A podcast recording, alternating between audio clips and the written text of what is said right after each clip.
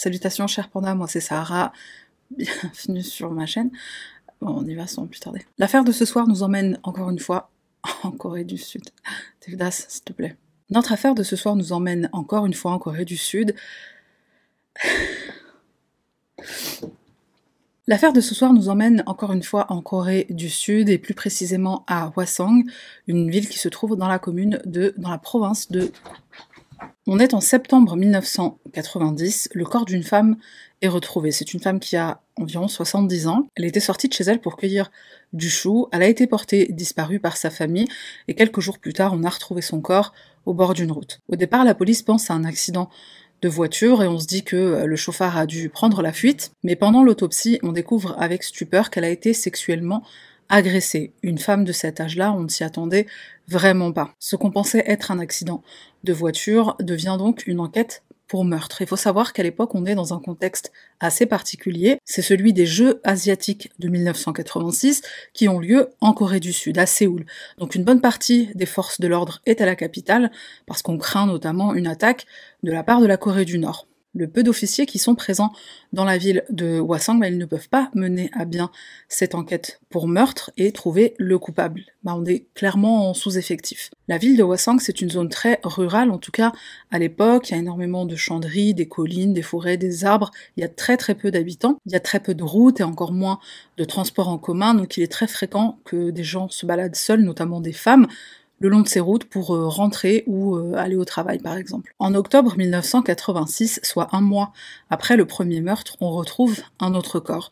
Une femme qui cette fois a la vingtaine, elle est retrouvée nue, ses collants autour de son cou, elle a été attachée à l'aide des sous-vêtements qu'elle portait. Près de son corps, on retrouve un mégot de cigarette, un petit carton de lait, c'est-à-dire euh, pas grand-chose pour, pour mener une enquête. La cause du décès, la strangulation, et elle aussi a été sexuellement agressé. À l'époque, en Corée surtout, l'idée d'un tueur en série, ça relève presque de la fiction, donc on ne fait pas le rapprochement entre les deux meurtres. On va les traiter comme des incidents qui sont tous les deux isolés, c'est pas des affaires qui vont faire la une des journaux ou la une des médias, principalement parce que ça voudrait dire énormément de pression pour la police, pour qu'ils résolvent ces meurtres, et je pense aussi que c'était par rapport au contexte des Jeux asiatiques de 86. Encore un mois plus tard, en novembre 86, donc le mec c'est comme il a ses règles, tu sais, il pète un câble une fois par mois, faut qu'il tue quelqu'un. Donc novembre 86, il s'attaque à une nouvelle personne, une jeune femme encore une fois. Le tueur va la menacer au couteau, il va la traîner dans les champs, et ensuite il va l'attacher le temps de lui voler son argent dans son sac à main. Et par chance, la jeune femme a pu se lever et partir en courant. Elle rejoint les maisons les plus proches, elle est complètement nue, elle est toute paniquée comme on peut l'imaginer, elle est secourue par les habitants et donc elle survit à son attaque. En décembre 1986, une autre femme est retrouvée morte, encore une fois au bord d'une route qui longe un champ Elle a été étouffée avec ses collants. Alors faut savoir que dans cette série de meurtres, les femmes elles étaient soit étranglées avec leurs collants ou leurs sous-vêtements, soit étouffées, euh, donc on leur mettait euh, à l'intérieur de la bouche. Bah, pareil les collants ou les sous-vêtements. Cette femme aussi a eu ses mains attachées dans son dos, pareil avec ses sous-vêtements, comme les autres victimes. Elle a été assassinée alors qu'elle rentrait du travail. Je n'ai pas trouvé d'informations sur les troisième et quatrième victimes. Après, c'est des meurtres qui font partie de cette série, donc c'est le même mode opératoire, et elles sont aussi retrouvées dans la zone, dans le secteur de Hwasong. En janvier 87, on a une cinquième victime. C'est une adolescente qui était en train de rentrer chez elle. C'est le même mode opératoire, elle a été assassinée par strangulation et on a retrouvé ses mains attachées dans son dos. À un moment donné dans cette euh, série de meurtres, il y a une rumeur qui va circuler, rumeur selon laquelle le meurtrier s'en prend à des femmes qui portent un vêtement de couleur rouge. Pendant un moment, les quelques femmes policières qui sont chargées de cette affaire, elles vont porter des vêtements de couleur rouge pour essayer justement d'appâter le tueur en série, mais malheureusement la rumeur est fausse, donc euh, cette stratégie n'a servi à rien. En mai 1987, on a notre sixième victime.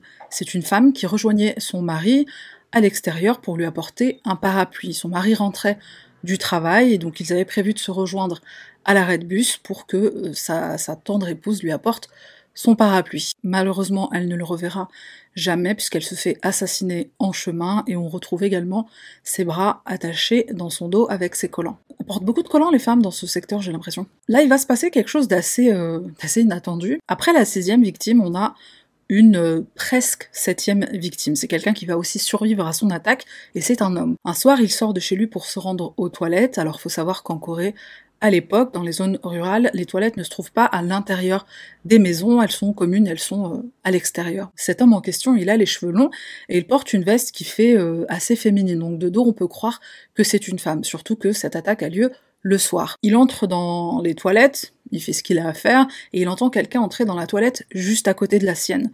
Et lorsqu'il sort, il se retrouve nez à nez avec le tueur. Il s'aperçoit que c'est en fait un homme, donc il fait demi-tour, il part en courant, et l'homme en question, l'homme aux cheveux longs, il essaie de, le poursuivre, il essaie de l'attraper, mais euh, le tueur court beaucoup trop vite. En septembre 1988, nous avons notre septième victime, une femme d'une cinquantaine d'années, même mode opératoire, est retrouvée avec ses bras attachés par ses sous-vêtements. C'est seulement après la cinquième victime que la police se rend compte que tous ces meurtres ont lieu seulement à quelques kilomètres les uns des autres. On fait enfin le rapprochement, il s'agit bien d'un tueur en série. On fait amener des policiers de la capitale, des provinces voisines également, on déploie les grands moyens. Et les seuls indices qu'on a jusqu'à présent, c'est un groupe sanguin de type B, puisqu'on a retrouvé du sperme sur certaines des victimes. Et on a également un portrait robot qui a pu être établi grâce à l'homme dans les toilettes et à la jeune femme qui a survécu à son attaque. Presque tous les hommes de la région qui semblent correspondre à ce profil vont être interrogés. Il est question de environ 20 000 hommes. On prend des échantillons de chacun d'entre eux, cheveux, prise de sang, empreintes digitales, etc. Et autre chose qu'on sait aussi à propos du tueur, c'est que c'est un pervers sexuel. Pas seulement par rapport au fait que chaque victime a été violée avant d'être assassinée, mais aussi parce que sur l'une d'entre elles, il a euh, inséré une pêche no comment. Et un autre élément euh, qui, soutient cette théorie aussi, c'est le fait qu'il utilise les sous-vêtements ou les collants pour soit attacher ses victimes, soit les étrangler, soit les étouffer avec. Il va y avoir un grand tournant dans cette affaire lorsqu'on retrouvera le corps de la huitième victime. C'est une jeune fille qui est retrouvée chez elle, une adolescente de 14 ans qui dormait paisiblement. Sa famille la retrouve dans son lit le lendemain matin. Et pourquoi est-ce que cette huitième victime représente un tournant aussi énorme? Bah, Tout d'abord parce que le tueur est devenu plus audacieux, il s'est introduit par effraction chez une de ses victimes. Donc déjà qu'on était dans une atmosphère dans, dans, la région dans laquelle les femmes ne se sentaient pas en sécurité le soir, à l'extérieur ou même en journée, là on ne se sent plus à l'abri même chez soi.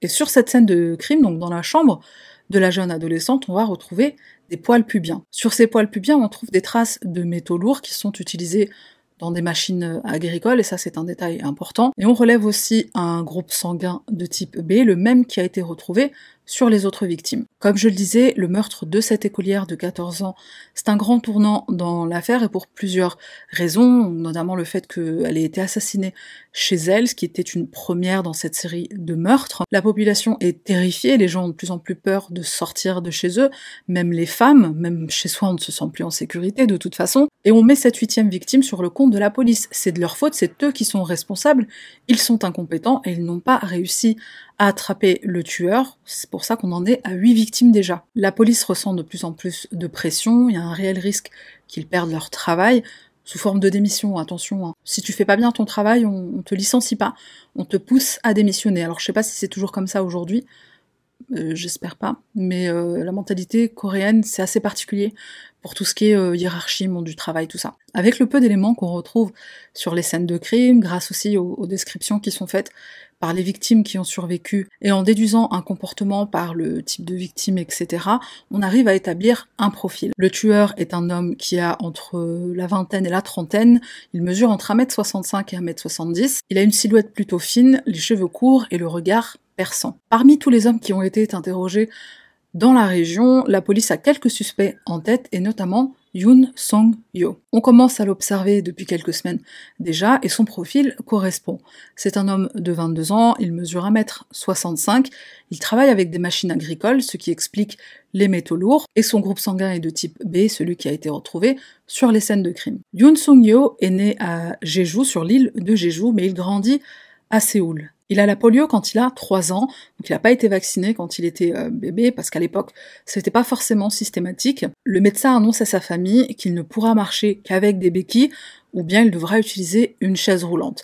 Mais grâce à sa mère, Yoon Sung-yo va apprendre à marcher malgré son handicap. Sa mère meurt dans un accident de voiture alors qu'il n'a que 7-8 ans, et avec son père, ils emménagent à Hwasong. Ils sont très pauvres, ils ont du mal à, se nourrir correctement, à tel point que Yoon Sung-yo doit arrêter l'école et il doit commencer à travailler il a même pas 10 ans. Son père dilapide tout leur argent dans les jeux de hasard auxquels il est addict, et il a même dilapidé l'argent que la compagnie d'assurance leur avait versé suite au décès de son épouse. Yoon Sung-yo va être pris sous l'aile d'un commerçant du coin, c'est lui qui va lui apprendre à utiliser des machines agricoles. Il le prend sous son aile, mais euh, il est très violent avec lui, il le frappe régulièrement.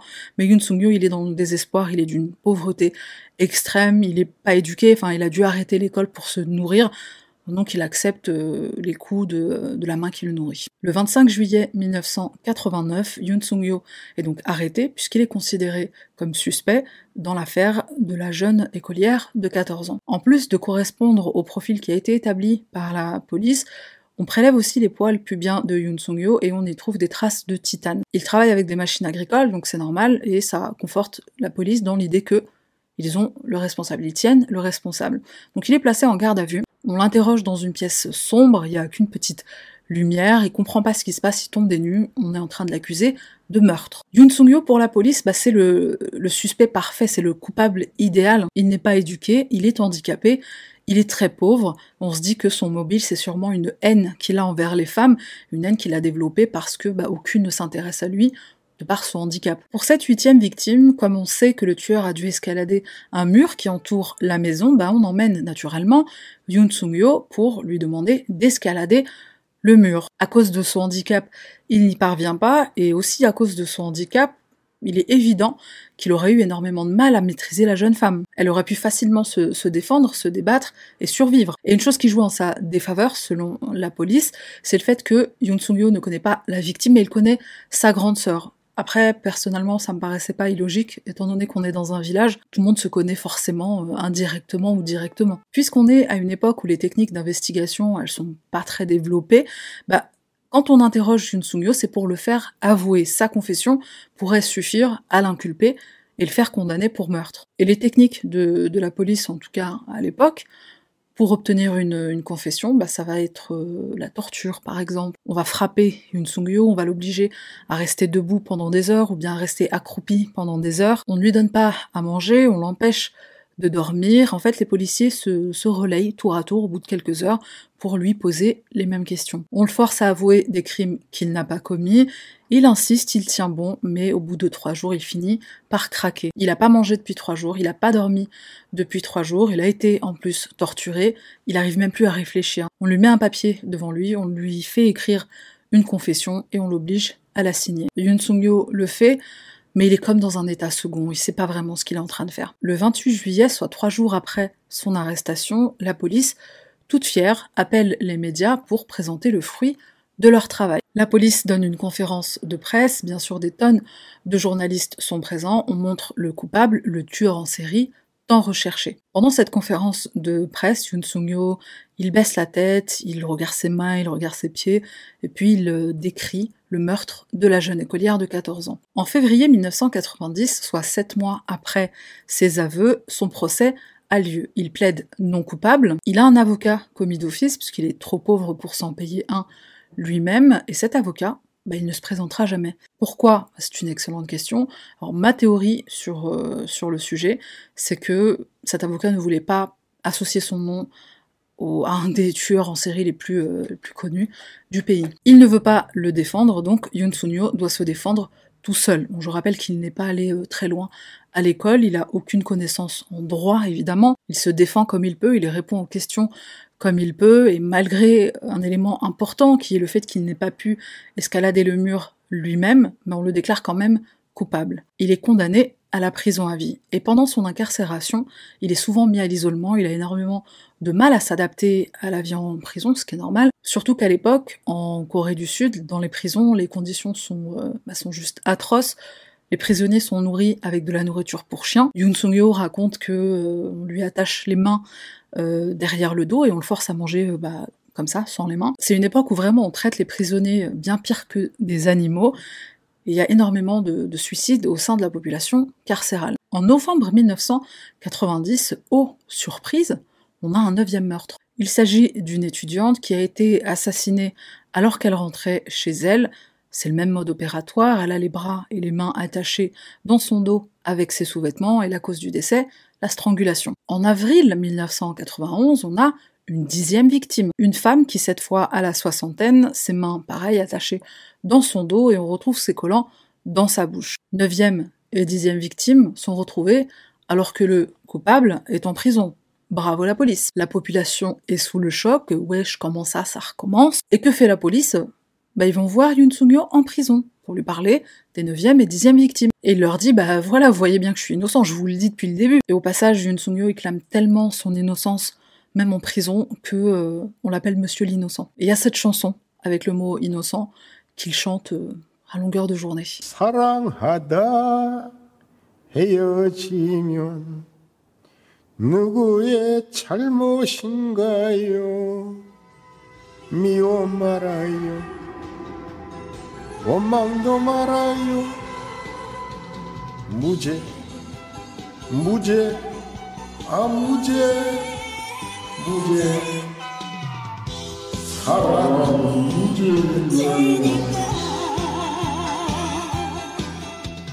Malgré les 9e et 10e victimes, qui sont des éléments encore plus flagrants que Yoon Sung-yo est innocent, la police est persuadée que non, non, c'est bien lui le tueur en série.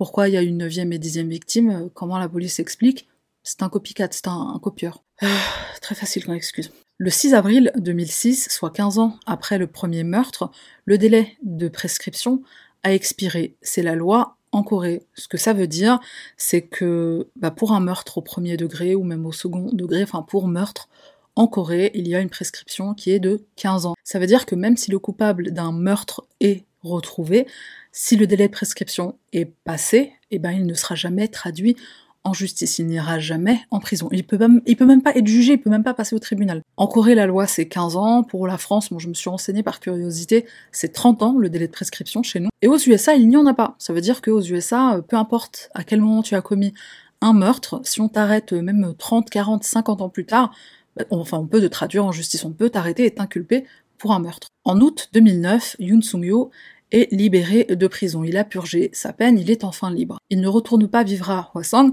puisque là-bas il est vu comme un tueur en série, donc il emménage ailleurs. Il me semble qu'il emménage à Séoul. Alors sa vie à l'extérieur, il faut savoir qu'il a passé 20 ans en prison, presque 20 ans en prison.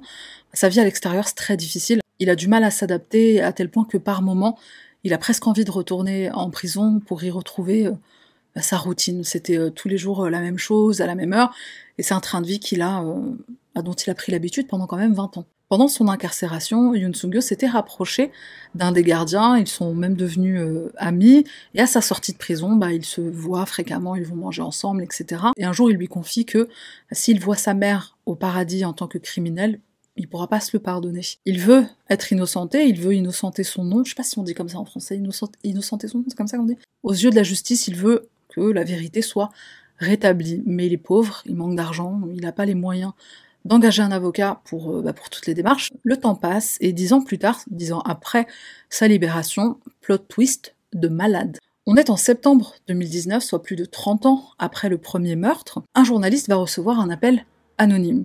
Je sais pas exactement ce qui s'est dit, mais ça va donner lieu à une conférence de presse organisée par la police. On explique à la population qu'on a trouvé une correspondance ADN. Le vrai tueur s'appelle Lee Chun-jae la Hashuma nationale. On le retrouve plus de 30 ans après les faits. Et d'ailleurs, quand la police le confronte aux preuves ADN qui l'incriminent, il leur dit euh, Ah, ça y est, vous m'avez trouvé. Et Lee Chunje, il est retrouvé où? En prison. Pourquoi est-ce qu'il est en prison? Me demanderas-tu? Il a été inculpé pour meurtre en 1994. Pour dire juste quelques mots sur, euh, sur Lee Chunje, parce que j'ai vraiment pas voulu en faire le, focus de cette vidéo, mais je voudrais quand même donner un petit contexte. Moi, de toute façon, c'est pas grand chose sur lui. Ce qu'on sait, c'est que quand il était petit, il a perdu sa sœur, elle s'est noyée, et ça l'a traumatisé. Bon, ça traumatisera n'importe qui, je pense. Après ses études, il fait son service militaire. Il faut savoir que le, service militaire, encore aujourd'hui, en Corée du Sud, il est obligatoire. Donc, il effectue son service militaire en tant que conducteur de tank. C'est quand même hyper classe, euh, j'ai. Il va ensuite travailler brièvement comme électricien avant de rejoindre la euh, compagnie familiale. Sa famille est pétée de thunes. Il va travailler en tant que grutier alors qu'il a même pas le permis. Bon, c'est quand c'est quand c'est la boîte à papa, euh, c'est pas grave, tu fais ce que tu veux. Il se marie en 1992 et il a un fils avec cette euh, avec cette femme, fils et femme qui le violentent autant l'un que l'autre. Il est il est physiquement violent avec eux. Il devient alcoolique après sa démission en 1993. Alors pourquoi il démissionne? C'est une excellente question. Et très peu de temps après, la même année, donc 1993, sa femme finit par le quitter. Lee, on va l'appeler Lee, ce sera plus facile, un jour il invite sa, belle-sœur chez lui. Pourquoi? Je ne sais pas, j'ai pas le détail. Sa belle-sœur est âgée seulement de, de 18 ans, pour information. Donc il l'invite chez lui, il la drogue à son insu, il la viole et il la tue. Il se débarrasse ensuite de son corps, et alors qu'on est dans une période où on la pense seulement disparue, il va même aider son ex-belle-famille à la rechercher. On finit bien sûr par le soupçonner du meurtre de, sa belle-sœur, et lorsqu'il est arrêté et interrogé, il avoue euh, ses crimes. Il sera au départ condamné à la peine de mort, ensuite cette sentence sera révoquée et deviendra une condamnation à la prison à vie. Quand la police finit par l'interroger en 2019 pour les meurtres de Hwasang, la série de meurtres qui a eu lieu à Hwasang, la profiler qui l'interroge, bah, il va beaucoup regarder ses mains. Il va faire euh, comme une obsession sur ses mains. Il va lui toucher. La profiler va le laisser faire. Hein. Évidemment, son but pour elle, c'est bah, de le mettre en, confiance, de gagner sa confiance pour qu'il puisse lui avouer ses meurtres. Chose qu'il va finir par faire euh, très facilement même. Il va même faire mieux que ça. Il va admettre des meurtres qu'il a commis et dont la police n'était pas au courant. Enfin, la police était au courant de ces meurtres, mais on, ne les avait pas euh, rattachés à la série des meurtres de Wassang. Lee va faire un dessin détaillé de chacune des maisons, de chacune des scènes de crime. Une des raisons pour lesquelles il s'en rappelle si bien, bah, c'est tout simplement parce qu'il habitait dans le quartier. C'est d'ailleurs une chose que je me suis dite en, me penchant sur cette affaire, c'est que le meurtrier devait forcément être du coin. Yoon Sung-yeol l'était aussi, hein, mais euh, voilà, le vrai coupable était du quartier. C'est marrant comment les tueurs ils se foutent jamais, ils, ils tuent toujours à domicile, t'as remarqué? Ils font toujours leurs crimes à domicile. Enfin, souvent. Une des raisons pour lesquelles Lee n'a pas été considéré comme suspect euh, par la police, malgré qu'il ait fait partie des 20 000 hommes qui ont été interrogés, bah, c'est parce que sa famille est très riche. Autre chose qui l'innocente, c'est son groupe sanguin qui est de type O. Et là, tu dois te dire euh, comment ça se fait que son groupe sanguin est de type O, alors que celui qui est retrouvé sur les scènes de crime est de type B. Alors il paraîtrait que dans cette affaire, il y a eu question de falsification de documents de la part de la police, de la part des autorités. Je t'ai dit, hein, la chemin national. La police présente ça comme une erreur, on s'est trompé, hein, pardon, on n'a pas fait exprès.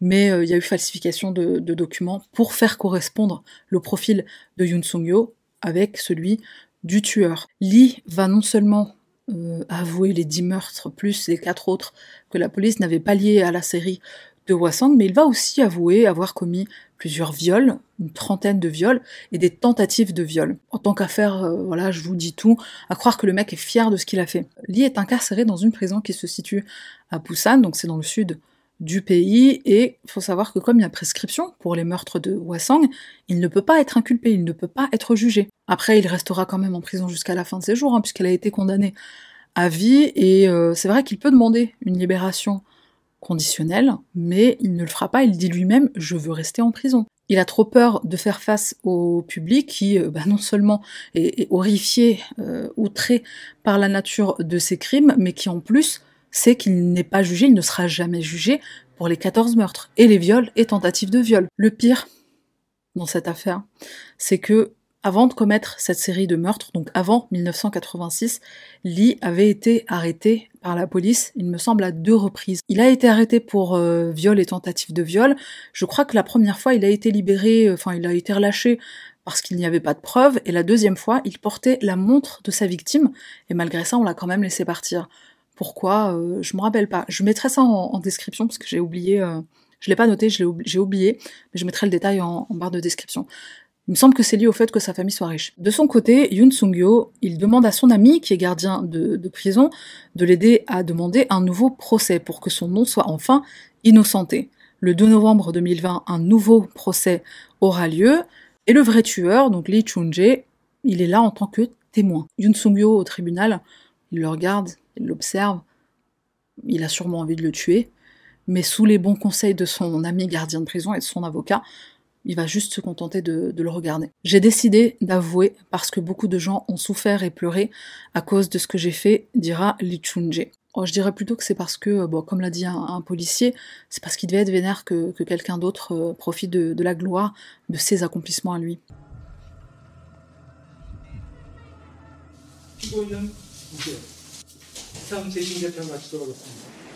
C'est le plus beau jour de ma vie. J'ai l'impression qu'on m'a enlevé un poids immense des épaules. Maintenant, je peux voir ma mère au paradis. Je suis heureux.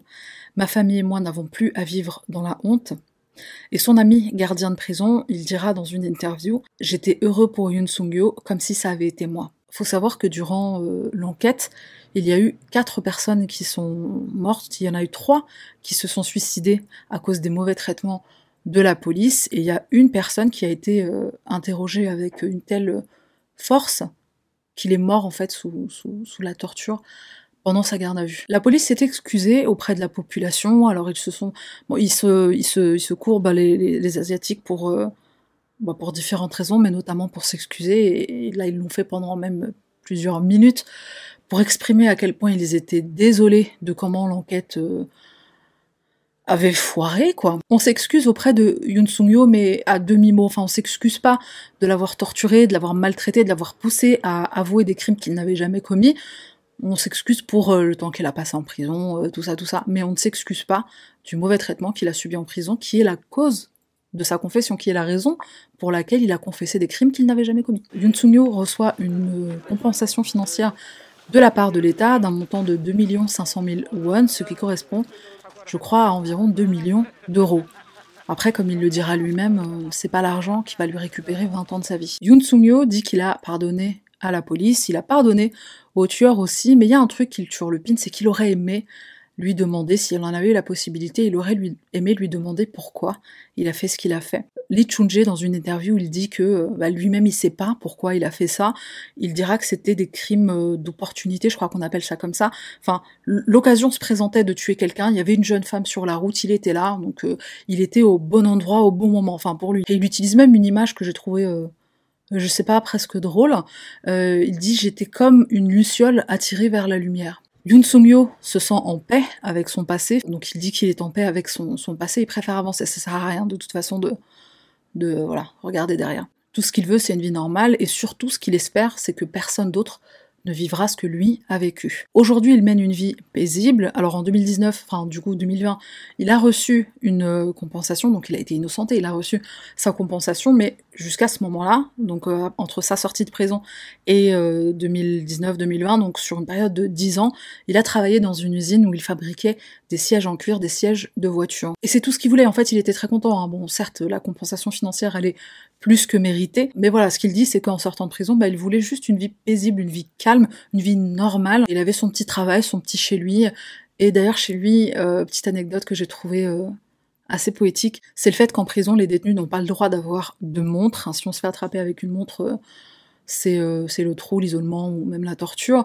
Et donc, Sunyo, chez lui, il en a deux pour pour quoi pour pour comment on dit rassasier sa, sa, faim de je crois que ça je crois que ça se dirait comme ça en français rassasier un peu cette faim qu'il a eu d'avoir d'avoir une montre pendant 20 ans, chose qu'il n'a pas pu avoir, bah maintenant euh, j'en ai deux. C'est comme un symbole de sa liberté en, réalité ces, euh, ces deux montres. Pour finir sur note positive, il faut savoir que depuis cette affaire, le délai de prescription en Corée pour meurtre au premier et second degré, il a été aboli.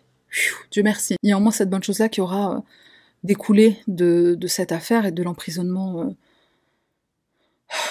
injuste, c'est même pas le mot en fait être en prison pendant 20 ans pour un crime que t'as pas commis, mais j'imagine même pas à quel point c'est, ça doit être euh, juste, euh, mais horrible. Et c'est l'heure du Random Item Review. Le Random Item de ce soir, c'est le groupe Jamiroquai. Je sais, je sors un CD, je suis, euh, je suis une vieille, mais pas trop vieille non plus. Jamiroquai, c'est un, c'est un groupe dont le chanteur principal est Jason Kay. Malheureusement, je peux pas faire écouter de, de, aucune de ces chansons sur, euh, sur YouTube. Je n'ai pas le droit, copyright, etc., euh, etc. Mais voilà, c'est un groupe que j'aime énormément. Je voulais partager. J'ai une playlist sur Spotify, donc pour les personnes qui, euh, qui me cherchent sur Spotify, bah, vous me trouverez sous Sahara Panda. J'ai mes playlists qui sont, je crois qu'elles sont toutes publiques. Et il y en a une de Jamiroquai, donc ça c'est un album bah, je crois que c'est un de ses plus connus, mais il y en a d'autres qui le sont qui le sont peut-être tout autant, peut-être plus. Voilà, Jamiroquai, c'est un groupe, voilà, c'est de la chanson engagée, c'est funky, c'est Comment expliquer Jamiroquai avec des mots, quoi? Ça s'explique pas avec des mots, il faut l'écouter. J'en profite pour aussi dédicacer cette, cette vidéo à ma mère, puisque elle est fan elle était fan de Jamiroquai, elle est toujours, je crois, j'espère. Et puis voilà, merci d'être resté jusqu'à la fin de cette vidéo. Comme d'habitude, on s'abonne, un petit like, un petit pouce, un petit com, un petit... Euh, hein. et on se retrouve la semaine prochaine pour une nouvelle affaire.